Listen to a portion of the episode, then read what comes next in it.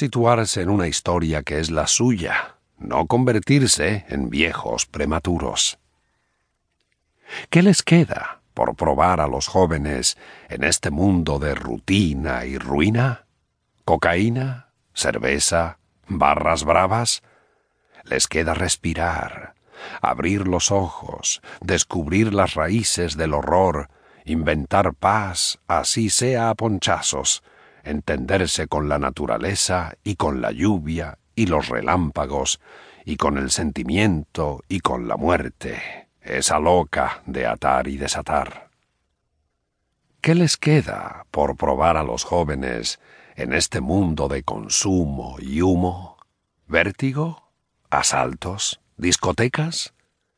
También les queda discutir con Dios, tanto si existe como si no existe, tender manos que ayudan, abrir puertas entre el corazón propio y el ajeno. Sobre todo les queda hacer futuro, a pesar de los ruines del pasado y los sabios granujas del presente. La razón de la inocencia. Cada generación tiene sus jóvenes, y, en el mejor de los casos, son precisamente los jóvenes los que le dan color y la definen. Si en cambio son demasiado dóciles y aquiescentes, su talante se va oscureciendo, va perdiendo enjundia. Es bueno que el joven tenga algo de aguafiestas, que incomode al poder y al poderoso, que denuncie su vulnerabilidad y su injusticia. Lo malo es que a veces, cuando pasan los años, los hombres y mujeres van mellando sus dardos juveniles y lentamente se convierten en aliados del poder. Los gobiernos, sobre todo los autoritarios, suelen tener a su servicio connotados psicólogos, una de cuyas funciones primordiales es amortiguar casi diríamos apagar, la pujanza y la visión crítica de los muchachos. Lo que se aprende en la juventud debería constituir un soplo vital capaz de acompañarnos hasta el fin de los días.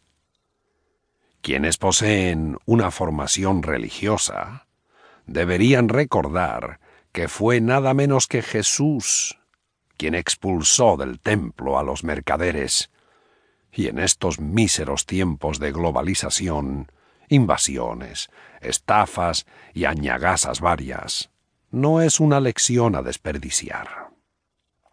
Por otra parte, aquellos otros que se declaran ateos saben que su única religión es la conciencia, y no es nada saludable hacer oídos sordos a sus llamados de atención.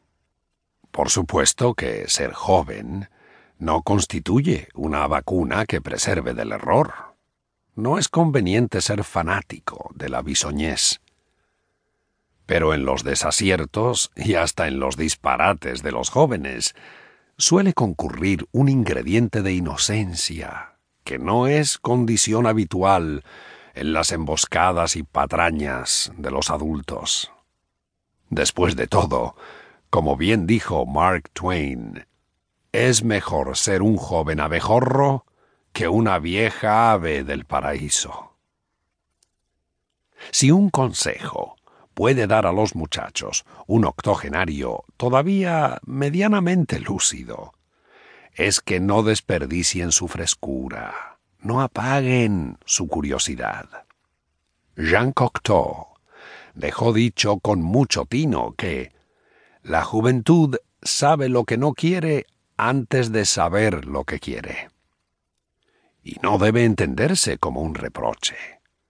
La educación de padres, de maestros, es verosímilmente responsable de buena parte de los repudios, alergias psicológicas y menosprecios que el joven suele experimentar frente a ciertas zonas del mundo en que respira y en el que a veces se asfixia.